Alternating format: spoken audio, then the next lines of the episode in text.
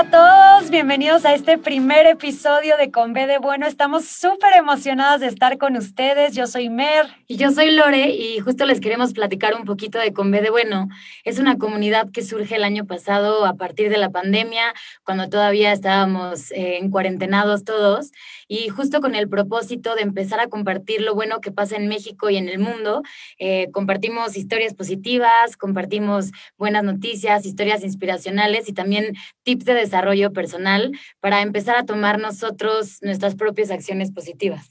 Justo, y algo eh, muy especial de estos episodios es que para estos consejos vamos a estar invitando eh, personas que tengan alguna historia inspiradora que compartirnos y algo valioso eh, que pueda enseñarle a los demás. Y para este episodio estamos súper emocionadas porque va a estar con nosotros Gabilú Mireles, que es una coach de amor propio y liderazgo que pasó de odiar su cuerpo a hoy ser esta persona que ha ayudado a muchísimas mujeres a creer en ellas mismas y a quererse. Así es que estamos súper contentas que la vamos a tener aquí. Sí, 100%. Estamos felices que sea nuestra primera invitada porque además es un gran ejemplo, eh, pues todo lo que dice no nada más son consejos que nos sirven a todos, sino es el claro ejemplo de que ella misma lo ha aplicado en su vida, ¿no? Entonces... Al ratito ya va a estar con nosotros, pero antes vamos a compartirles nuestras noticias favoritas. Sí, bueno, justo eh, pues aprovechando que es temporada de Olimpiadas, nos encantaría como comentar todas estas que nos inspiraron a nosotras dentro de, eh, de las Olimpiadas. Sin duda hubo varias y creo que ya conocen algunas, pero una de, de las que escuché por ahí fue eh, el tema de las gimnastas alemanas. ¿Qué tal?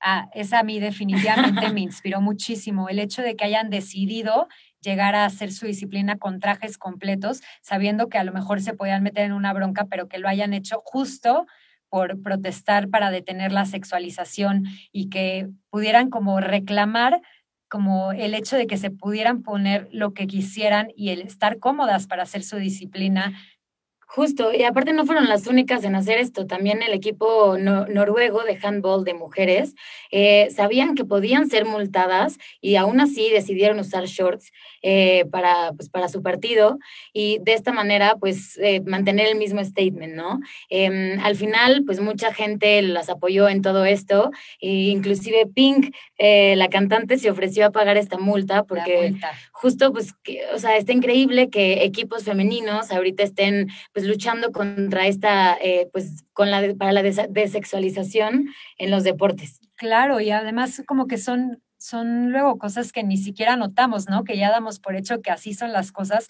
y el que empiecen a hacer este tipo de cosas para que empecemos a cuestionar se me hizo algo súper admirable y me encantó este apoyo también que recibieron a raíz de esto. ¿Qué otra fue de tus favoritas? Otra que seguramente escucharon por ahí, pero a mí me, me marcó muchísimo fue la de Simone Biles, eh, considerada como la mejor gimnasta del mundo y justo antes de una de sus competencias decidió retirarse eh, por, priorizar su salud mental. O sea, esto se me hizo un acto de valentía impresionante porque pues, la verdad no está fácil y obviamente cuando tienes todas las expectativas, no nada más personales, sino pues de países enteros y toda la gente está viendo a ti esperando que compitas, pero saber que cuando tu salud mental no está bien y tú no estás bien contigo, tienes que poner eso primero. Totalmente, creo que vino a recordarnos que justo... Eh, las medallas no, no tienen sentido si tú no estás bien mentalmente. Sin duda. Y otra cosa de las Olimpiadas que también nos gustó, hablando de medallas, fue que ahorita para los Juegos de Tokio hicieron eh, las medallas eh, pues, de todos los participantes con dispositivos reciclados. Dispositivos, ajá, justo. Sí, eso estuvo padrísimo. Y bueno, ya queremos darle la bienvenida a Gabilú, así es que no vamos a entrar en otras noticias. Sí hay una que quiero mencionar que fue de mis favoritas, que no tiene que ver con las Olimpiadas, y es de Leicester, en Inglaterra, que están poniendo ahorita en los techos de las paradas de sus camiones flores silvestres, están poniendo techos verdes con flores y plantas para ayudar a las abejas y además para limpiar el aire de la ciudad. Ya empezaron con 30 paradas y es algo que quieren replicar eh, todo alrededor de la ciudad y pues es algo que estaría increíble poderlo replicar aquí en México. No nada más se ve bonito, sino ayudas a limpiar el aire y ayudas a las abejas también. Entonces sería una gran iniciativa. Ojalá lo empecemos a ver por acá también. Y bueno, pues ahora sí, Gabilú, bienvenida al programa. Estamos emocionadísimas de tenerte aquí. Hola, Gabilu. Yo estoy muy emocionada, soy fan, fan de su trabajo. Me encanta el proyecto de Conve de Bueno, soy verdaderamente fanática y comparto todo el tiempo y me sacan una sonrisa, entonces soy la más emocionada de estar aquí con ustedes. No, muchísimas gracias. Nosotras del tuyo. Y bueno, dato curioso que ya alguna vez había contado en un live que invitamos a Gabilú en Conve de Bueno. Gabilú fue mi jefa en algún momento que trabajamos las 12 en Grupo Reforma. Y bueno, fue una súper jefa y ahorita pues eh, doble emoción estar platicando contigo y, y de esto. Gracias.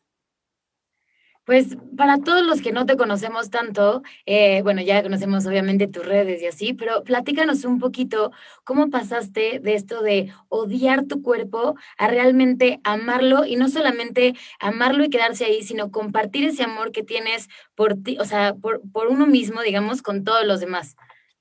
Pues sí, mi historia comienza como, como una niña eh, muy platicadora, muy energética, con muchos sueños, pero que creció con este cuento que le contaron de que no iba a poder cumplir esos sueños hasta que no cambiara su cuerpo. Entonces aprendí desde muy chiquita que mi cuerpo era el enemigo, que mi cuerpo pues estaba en mi contra y que tenía que cambiar mi cuerpo, que tenía que hacerlo más chiquito, tenía que hacerlo más delgado para poder cumplir mis sueños desde tener novio, ¿no? Que desde chiquita me dijeron, nadie nunca te va a querer así, tienes que bajar de peso, tienes que, no puedes tener panza, eh, o sea, todas estas reglas que me pusieron hasta trabajar en moda, que era algo que me hacía mucha ilusión de chiquita.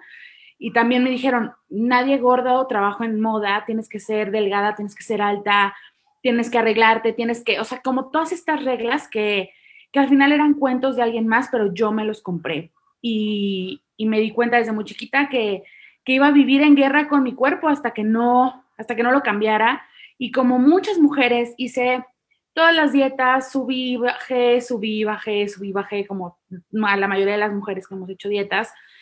Y pues sí, me enfoqué en no pensar en mi cuerpo, en esconderlo, me enfoqué en crecer en otros aspectos de mi vida, pero cada que mi cuerpo tenía que ser el protagonista de cierta forma en mi carrera, si tenía que ponerme frente de una cámara o subirme a un escenario, yo decía no. O sea, realmente mi cuerpo sí era una traba para mí porque yo lo permitía, ¿no? O sea, yo creía que lo era, por lo tanto, pues seguía yo guardándole este odio a mi cuerpo porque decía, chin, si no tuviera este cuerpo, pues yo podría tal vez salir a cuadro. O si no tuviera este cuerpo, yo podría trabajar en esto. O si no tuviera este cuerpo, seguramente no me hubieran roto el corazón, ¿no? Yo a todo le echaba la culpa a mi cuerpo, a mi tipo de cuerpo, hasta que llega el boom de las redes sociales y me empiezo a encontrar a mujeres de otras partes del mundo que estaban viviendo lo opuesto a, este cuento que a mí me habían contado que tenían un cuerpo grande como el mío, pero que estaban casadas, que estaban enamoradas, que trabajaban en moda, que se vestían increíble, que se ponían trajes de baño, o sea, que estaban rompiendo todas estas reglas y están viviendo como es, en este universo alterno que yo ni siquiera sabía que existía, porque yo nunca lo había visto. Y eso me abrió un panorama de, tal vez este cuento que me han contado toda la vida no es el único que hay, ¿no? Tal vez hay otras versiones de este mismo cuento que nadie me contó, porque ni siquiera los que me contaron el cuento sabían que también existía esta otra versión.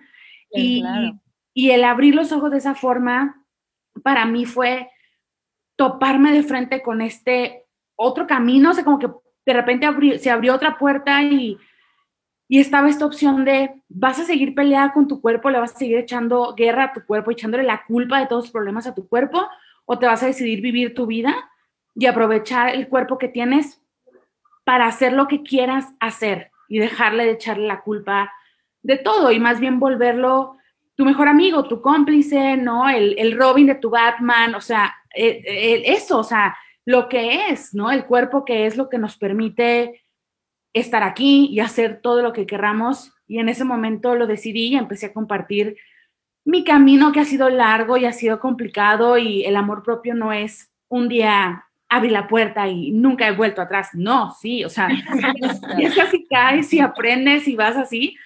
Pero todo eso lo he estado compartiendo hasta y hace recientemente me certifiqué como coach para tener más herramientas y más sistemas, más estrategias para poder ayudar a mi comunidad y a cualquier mujer que quiera dejar de vivir peleada con su cuerpo y más bien decidir usar esa energía, que es mucha la energía que le dedicamos a odiar nuestro cuerpo, usar esa energía en algo mucho más fructífero y mucho más padre y mucho más increíble. Me encanta. Ahora justo hablas eh, del amor propio, de cómo no es una meta y no es un fin, sino es un camino y hay altos y bajos. Entonces, eh, ¿cómo se ve esto para ti? Y sobre todo, ¿cómo lidias en esos momentos eh, bajos, ¿no? Porque, por ejemplo, yo definitivamente no me hablo igual el día que a lo mejor me corrieron de la chamba, el día que me subieron de puesto, ¿no? Como que inconscientemente las cosas que te pasan influyen también en tu humor y tu humor influye también en lo que te estás diciendo, ¿no? Por supuesto, y mira, me encanta el ejemplo que pones, lo voy a agarrar para, para explicar este tema, porque sí, el amor propio es una decisión que haces todos los días, cada hora de tu vida. O sea, el amor propio es decidir que tú eres tu prioridad y que te vas a dar ese mismo amor que das a los demás, te lo vas a dar a ti misma.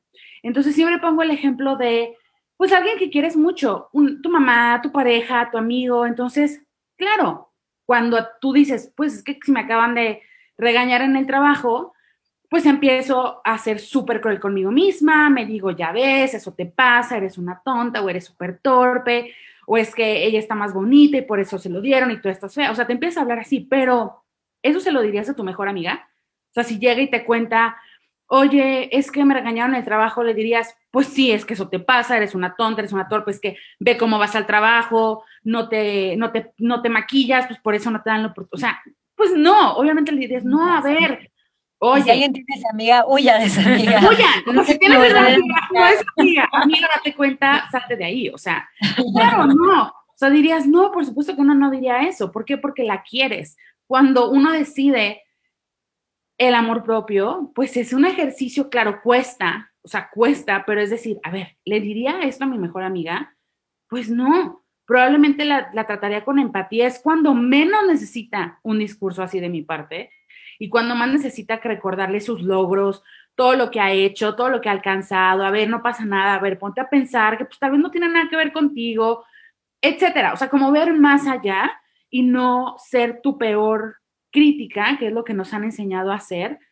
Em, y es eso, y es mucho reaprender. O sea, el amor propio es algo que teníamos de forma natural. O sea, uno nace de bebecito y, no se odia, o sea, no se autocritica, ¿no? O sea, el bebé está aprendiendo a gatear y se cae y no dice, oh, soy un tonto. Pues no, o sea, solamente mm, se para. Más bien va aprendiendo de los papás, de la familia, del entorno, de la tele, de todas partes, de, ah, caer es malo, caer. Ya saben, han visto de, el clásico de cuando un bebé se cae, si la mamá le hace, ¡ah! el bebé llora, ¿no? Y entonces, si no le haces caso, el bebé, pues eso, o sea, el bebé está, te voltea a ver como, esto es bueno, lo que acabo de hacer es bueno, malo, me vas a aplaudir, es peligroso. Entonces, desde chiquitos vamos aprendiendo a ser em, o más precavidos y más como miedosones o más atrevidos y eso lo vamos aprendiendo. Entonces, esta voz cruel que tenemos no es natural, no es tu personalidad, es algo que aprendiste y se vale reaprender, amarte y tratarte con empatía y tratarte con el mismo amor que tratas a los demás. Es eso. Sin duda. Y ahorita retomando un poquito el ejemplo que decías de, pues, esta amiga que no le vas a decir lo mismo que uno nos, o sea, te dices a ti mismo, digamos, eh, está cañón como pues siempre en el mundo empieza a haber juicios, ¿no? A partir de cierta edad empiezas a juzgar si eso está bien, si eso está mal, si esa persona se vistió así, si esa persona está tal, pero independientemente de los juicios que llegamos a hacerle a los demás, es durísimo los juicios propios y el cómo nos juzgamos a veces muchísimo más duro de lo que podemos llegar a juzgar a alguien más. Decimos, ay no, pero cometí un error, pero nosotros no nos lo perdonamos nunca. Entonces, o sea, creo que esa parte de, el juzgar, o sea, como intentar quitarlo de, pues, pues sí, de, de, las cosas que hacemos normalmente y no nada más con los demás, sino con uno mismo, como reducir el juicio y el auto, o sea, el autojuzgarnos, ¿no? Total, sí, es eso, o sea, es tratarte con mínimo, mínimo el mismo amor que das a los demás y la misma empatía y la misma paciencia que das a los demás.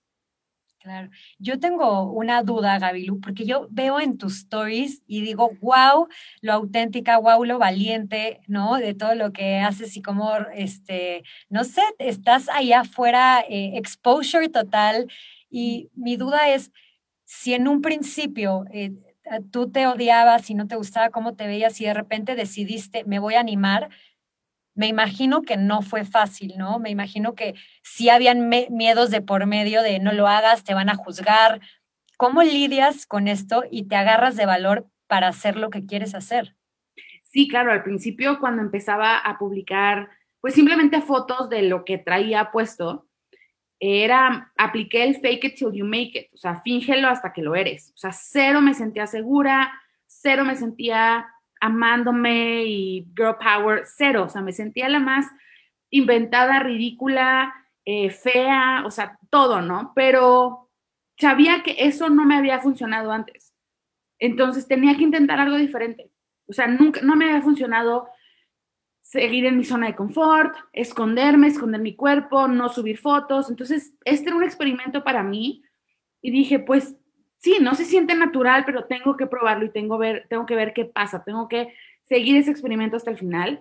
Lo que yo hacía al principio era, le pedía a una amiga que, que me tomara las fotos y que ella los eligiera, eso era lo más importante, que ella eligiera la foto y yo no comentaba nada. O sea, ella me, me, quería enseñar las fotos y me decía, mira, en esta sale súper linda. Y yo, callada, porque claro, yo lo que iba a decir es, no, en esa me veo horrible, me veo súper gorda, ¿cómo crees? Me ve esto, se me ve lo otro. Entonces, en la que ella me dijera, en esta se ve súper guapa, ve, wow, súper segura, yo la veía y decía, oh, por Dios, o sea, en mi cabeza, pero la elegía, porque muchas veces es lo que pasa.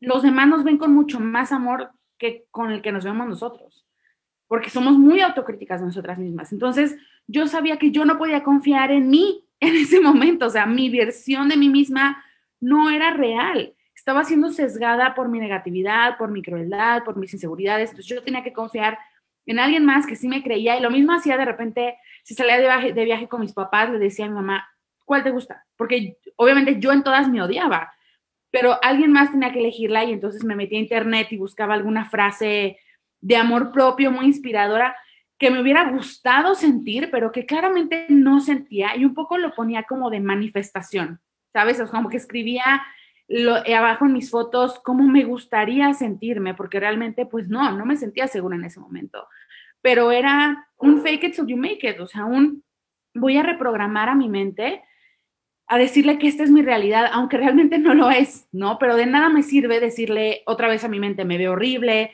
me veo mal, se van a burlar, qué miedo, ¿de qué me servía?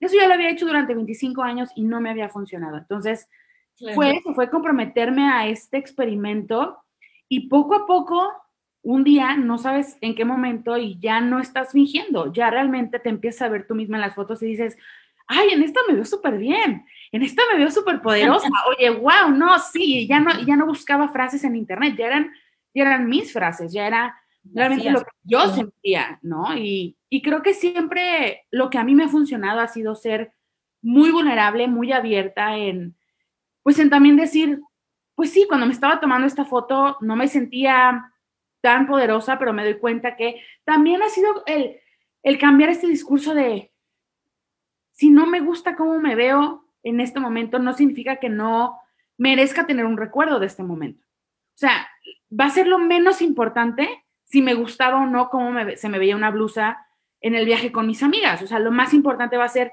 wow, cómo me reí, cómo bailamos. O sea, eso va a ser lo más interesante en cinco años y no, ay, no me gustaba. No sé si les ha pasado que de repente ven fotos de hace cinco años, de diez años y dicen, no, me estaba perfecta en ese momento. Y me sentía súper insegura, me la pasé bajándome la blusa o metiendo la panza o pensando que todo el mundo estaba viendo mis estrías y ahorita veo la foto y digo, estaba espectacular, ¿no? Entonces decidí que ya no quería que me pasara eso, o sea, ya no quería seguir, o sea, tú tratas de encontrar fotos de mías en la prepa, secundaria, universidad, no tengo una sola. Yo tomaba todas las fotos y eso me da mucha tristeza, o sea, no estar yo en mis propios recuerdos, ¿sabes? Entonces, también a veces compartía esto de, no siempre tienes que encantarte, o sea, no siempre tienes que verte al espejo y decir, soy una diosa. Pues no, pero no por eso no voy a salir en la foto, no por eso no me voy a poner lo que me quiera poner, no por eso voy a dejar de salir, porque lo menos importante sobre mí es cómo me veo. Eso es la realidad. De acuerdo. ¿Y cuál, ahorita que cuentas de toda esta parte donde empezaste el fake it till you make it, y de cierta manera también empezaste a decretar con esas frases que a lo mejor y no te nacían en ese momento, pero el hecho de escribirlas y que estuvieran junto a una fotografía tuya y tal, pues era como un, de cierta manera, un decretar. Pero ¿cuál fue ese parteaguas que, que, en el que decidiste voy a subir mi foto o voy a hacer esto de manera diferente a ver si funciona, a ver si me empiezo a querer, a ver si tengo una perspectiva diferente de mí misma? El, momento sí que, que, que, fue el parteaguas fue cuando me decidí comprar mi primer traje de baño. No me había comprado, comprado un traje de baño en siete años, no sé, yo tenía, pues sí, como 24, 25 años. Yo creo que el último traje de baño que me puse a haber sido a los 12, 11. Entonces, para mí era un gran momento, o sea, el, el decidir meterme en una alberca, ponerme un traje de baño de dos piezas. Entonces, acaba de, acababa de abrir una tienda en México que llevaba tallas grandes, entonces también no tenía antes dónde comprarlo, entonces inspirada en estas Instagramers y en estas influencers plus size que yo encontraba en redes sociales, dije, ok, voy a comprarme este traje de baño y tenía una boda en Cuernavaca planeada, entonces dije, pues voy a buscar un hotel que tenga alberca y al día siguiente, antes de que nos vayamos, le voy a pedir a mi amiga que me tome una foto en la alberca y ya tenía la pose planeada que iba a ser, o sea, estaba copiando así una foto donde la chava estaba así acostada como una diosa en el agua y yo decía, oh, por Dios, ¿en qué momento? Pero ok. Y sí, o sea, la mañana siguiente desperté a mi amiga desvelada, dije, antes de que cualquiera, alguien más se meta a la alberca, porque aparte era el miedo de, no solo la foto, sino que alguien me viera en la alberca, no había mostrado mis piernas en años, ni mis brazos, ni mis hombros, ni mi estómago, porque era un traje de dos piezas y, ese fue el gran reto. Me tomé la foto, fingí que me sentía súper segura, o sea, tomé la foto de inspiración, le hice exactamente la misma cara, levanté el cuello, o sea, todo, todo igualito. Y hice la misma dinámica. Le pedí a mi amiga que eligiera la foto y la subí a mi Instagram en el que tenía 15 seguidores o algo así, pero yo sentía que el internet se iba a caer, o sea, dije, no, o sea, esto ya o sea, todo el mundo me va a dejar de seguir o me van a criticar y me van a... No, tuvo, no sé, cinco likes y... O sea, fue la foto más likeada en ese momento de mi Instagram. Hicieron todos comentarios de qué padre tu traje de baño, qué guapa, qué a gusto, ¿dónde estás? O sea, no se cayó en internet, ¿sabes? O sea, nadie estaba consciente de mis inseguridades, nadie sabía lo terrible que había sido eso y para mí eso fue un, un recordatorio de, la primera vez que me di cuenta, pero para siempre un recordatorio de, todo está en tu cabeza. O sea, todas esas inseguridades que tú crees que todo el mundo ve, solo tú sabes que están ahí. Y la realidad es que la gente que me pudiera haber visto está más preocupada porque yo los critiqué a ellos que ellos por criticarme a mí. ¿Sabes? O sea, las chicas que sí salieron al albergue cuando yo me estaba tomando la foto y que, y que estaban, que escuchaba que se reían, y yo decía, se está, obvio se están riendo de mí, pero claro, una parte de mí decía, pues igual y no, igual y se están contando un chiste y tú ni, ni eres importante en esa, conversación. Fue eso, fue un recordatorio de no eres tan relevante en la vida de los demás nunca y, y la gente siempre va a estar más preocupada de que tú los estés criticando a ellos y de que tú les estés viendo, les estés viendo su inseguridad que ellos estarte viendo las tuyas. Claro. Y si llegara alguien eh, que te juzga, normalmente lo que decía Brené Brown en su plática de la llamada de la valentía, ¿no? Normalmente quienes te juzgan son los que están sentados en el público y no los que se están parando en, el escenario a realmente a, agarrarse de valor y hacer esto que tú hiciste. Total, es muy, que eso ya es algo que amo, amo esa plática de Brené Brown, la veo así, casi que una vez al mes de terapia. de Netflix, y, y sí es, o sea, ya hoy que tengo muchos más seguidores, que me pongo, que me expongo mucho más, ¿no? Al hate, a críticas, pues siempre que me llega un hate, a mí me funciona mucho meterme a la cuenta de esa persona y casi siempre es una persona que no tiene foto de perfil, que no tiene ni siquiera su verdadero nombre, en el usuario que no tiene ninguna publicación. Y digo, claro, es muy fácil desde la butaca criticar al gladiador que está en la arena luchando por su vida o, saliéndose de la zona de confort, ¿no? Desde arriba es muy fácil decir, es como estos chistes que hay ahorita de las Olimpiadas, que todos desde acá, sentados desde tu sillón, dices, ay, no, les faltó entrenar, ay, no, este, no, o sea, pues sí, yo desde mi sillón, o sea, es muy fácil decir, ay, no, a veces salto, es que no le echan ganas. A ver, cuéntame qué tal, ¿no? O sea, ¿cuándo te has parado tú en una barra o te has trepado a echarte un clavado, ¿no? Entonces, pues sí, es tomarlo de quien viene y, no tomar crítica de alguien que, que no se atrevió a salir de la zona de confort. Cuando la crítica viene de alguien que está fuera de la zona de confort conmigo, está bien. Entonces, es distinto, eso ya es una conversación. Pero cuando es de alguien que está desde su anonimato, desde, pues sí, desde el anonimato es muy fácil criticar, ¿no? Cuando tú sigues en tus miedos y todo, no me interesa entonces tu comentario. Ahora, Gabilu, tú hablas de algo eh, que a mí me encanta del amor propio, que no es nada más el no me gusta cómo me veo, también es un me merezco vivir este momento de mi vida a pesar de mis inseguridades o no sé, me merezco cuidar mi cuerpo porque lo quiero. Entonces, me gustaría preguntarte, ¿qué es el amor propio para ti? Porque veo que es más que nada más si te gusta tu físico, no, que es también cuidarlo, es también decir, oye, me merezco justo ir a ese viaje con mis amigas y pasarla bien sin estar preocupada de si se me ve bien o no el bikini que me puse. Sí, para mí el amor propio es ponerte como prioridad, es ponerte número uno y eso y tratar ¿Cómo? Perdón, tome nota, es que esto es, o sea, siento que el punto. sí, justo, el amor propio es ponerte como prioridad y es tratarte con el mismo amor mínimo que con el que tratas a los demás. Mínimo, o sea, te mereces mucho más, pero mínimo con el mismo amor. Entonces, como bien dices, eso es mucho más que simplemente gustarte en un traje de baño, o sea, es poner límites a personas tóxicas, es decir que no cuando te quieres dar a ti un sí, o sea, decir que no a alguien más para darte a ti un sí, tomarte un break, escuchar tu cuerpo, cuidar tu cuerpo con amor, con paciencia, hablarte bonito, hablarte con la misma empatía que con la que le hablas a los demás, ¿no? O sea, eh, y como dices, darte el permiso de vivir todo lo que quieras vivir, de lo que les decía, de tomarte todas las fotos que quieras en la universidad, de permitirte descansar, de permitirte aplicar a un trabajo que te da mucho miedo, es eso, o sea, es tu mejor vida, la mejor versión de tu vida, la mereces hoy, no hasta que bajes de peso, no hasta que tengas novio, no hasta que tengas mucho dinero, o sea, hoy, hoy mereces vivir tu mejor vida, así como se lo dirías a, una persona que quieres, ¿no? Que le dirías, no, a ver, no tienes que hacer esto para merecer un una buena pareja. Tú tampoco. O sea, esto mismo que sabes que esa, gente que quieres merece, eso mismo mereces tú. Entonces, sí, el amor propio es, es merecer ir a terapia, es merecer trabajar con un coach, es merecer crecer, aprender, o sea, trabajar en ti, mejorar quién eres y cuidar tu cuerpo, pero también tu mente y tu, tu alma, tus emociones, o sea, el, no, no desgastarte en decir que sí a todo mundo que, nos pasa, somos una generación muy people pleaser, ¿no? De que queremos que, nadie se enoje, que nadie nos odie, estar bien con todos y, tú te quedas al final, ¿no? Y entonces somos una generación que decimos, que, es que procrastino mucho.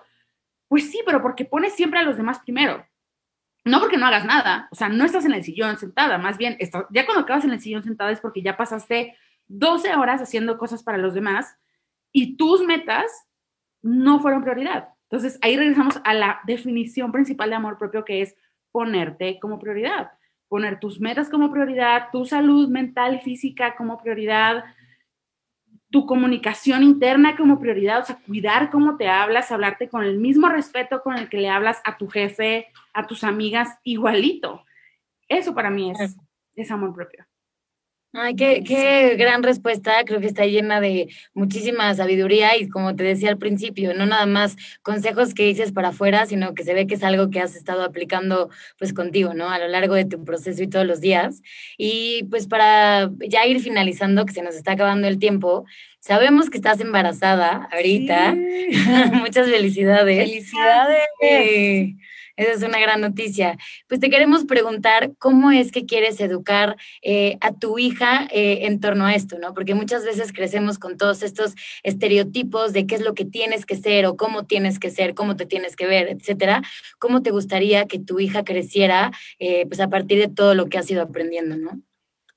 Pues justo eso, quiero que crezca con muchísimo amor propio, que, que no tenga que reaprender amarse, quiero que, no se le olvide desde el principio, ¿no? Que, que sepa que, no es egoísta ponerse en, número uno, que no es egoísta quererse cuidar, tomar un descanso, que no es malo fallar, que fallar es increíble y que se aprende muchísimo más fallando y que es una mujer poderosa y que puede decidir lo que quiere ser sin importar nada y y también, obviamente, esta parte corporal, que fue la que detonó mi, mi, crecimiento personal, pues que su cuerpo es su mejor amigo, que lo menos importante de su cuerpo es cómo se ve su cuerpo y lo más importante es lo que va a hacer con él. Me encanta. Y me gustaría aprovechar justo que estás pasando por esta etapa para pedirte un último consejo para todas esas mujeres que están por tener un hijo o que ya lo tuvieron eh, bueno, a mí me pasa que mujeres eh, que están en esta etapa de su vida se acercan a decirme es que me siento horrible porque ya mi cuerpo este, parezco balón o porque ya se me está cayendo el pelo por ahorita que nació mi hija. Y me gustaría eh, preguntarte, ¿qué le podrías recomendar a esas mujeres que hoy por los cambios que están viviendo están sintiéndose inseguras con cómo se ven? Que es normal sentirse así, que estamos pasando por muchas cambios hormonales, o sea, no, no es normal lo que estamos viviendo y todo lo que estamos sintiendo, pero que se den un momento de aplaudirse, de que crearon a un ser humano desde cero en nueve meses, o sea, fueron, sí, crearon algo, o sea, eso es lo más importante y que todos estos cambios de su cuerpo son de esta gran creación que acaban de hacer, son este recordatorio de, de algo que no, que no todo el mundo va a vivir alguna vez. Entonces, aplaudirle a su cuerpo, abrazarlo, abrazar esta nueva versión, no querer regresar al pasado, a, a, mi cuerpo cuando se veía. No, es una nueva etapa y, hay que abrazar al cuerpo por la grandiosidad que acaba de lograr. Sin duda. Muchas gracias, Gabilú. Eh, nos encantó tener esta plática contigo. Y antes de despedirnos, queremos hablarles del Con B de Bueno Challenge, que también queremos invitarte a ti, Gabilú, a hacerlo. Es una, iniciativa que empezó Lore. Sí, justo, la empezamos el año pasado eh, en la pandemia y se trata como de una serie de retos como para empezar a fomentar hábitos positivos de nosotros o hacer cosas diferentes o simplemente que nos saquen una sonrisa, ¿no? Eh, el año pasado, cuando todavía estábamos súper... Eh, en cuarentenados, hicimos el de aprender algo nuevo en cuarentena, entonces había gente que compartía fotos de las nuevas recetas que estaba haciendo, la nueva clase de pintura que estaba tomando, eso estuvo, estuvo muy padre. Hemos, hemos compartido varios y bueno, ya tenemos el de esta primera temporada con Radio 13, que estamos muy emocionadas, se trata de dar. Y lo que tienen que hacer es lo siguiente, pueden o encontrar algo que tengan en su casa, que les guste, pero que crean que puede hacer mucho más feliz a alguien más y sorprender a esa persona. No se vale comprar nada, tiene que ser algo especial o puede ser hasta algo no tangible, por ejemplo, eh, tú visitar a alguien, darle un abrazo a alguien, escribirle una carta a alguien, hacerle un pastel. Tú puedes escoger cuál quieres que sea tu regalo, pero se trata de dar, porque pues algo en lo que creemos es que justo nosotros al momento de dar eh, también nos llenamos eh, muchísimo, ¿no? Recibimos mucho cambio y obviamente no es el objetivo, pero es el resultado. Entonces queremos invitarlos a dar y lo único que tienen que hacer es nada más compartirnos una foto en Instagram, tagueando a Radio 13 Digital y a Con B de Bueno Oficial. Y poner el hashtag Comedia Bueno Challenge. Eh, estamos de verdad emocionados por todo lo que van a tener por compartir y les queremos decir que también vamos a tener una sorpresa, vamos a seleccionar a un ganador de todos los que participen de manera aleatoria y se va a llevar una sorpresa a final de la temporada. Así que no se olviden de participar y nos va a encantar ver todo lo que tienen por compartir. Sí, Gabilú, nos va a encantar también ver que nos compartes. Sí, ya estoy, ya, ya, ya estoy agarrando varias ideas, como que ya sé que quiero dar. Me encantó, está padrísimo el challenge. Excelente. Pues muchísimas gracias, Gabilo. ¿Y cuándo nace tu hija?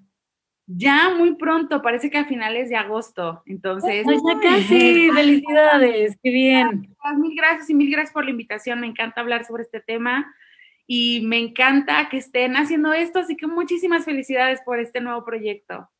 Muchas, gracias, a ti, Gabilu. Te admiramos muchísimo y a todos los que nos están escuchando. Gracias. Nos vemos la siguiente semana a la misma hora en Radio 13 Digital. Y no se olviden de compartirnos, ya saben, las redes sociales, arroba Comedia Buena Oficial y arroba Radio 13 Digital, de compartirnos esas buenas historias o historias positivas que ven por ahí. Nos va a encantar escucharlas. Y también para que se enteren, eh, hay muchas que vamos compartiendo día a día. Qué bueno. Gracias. Que estés muy bien, Gabilu. Bye. Bye.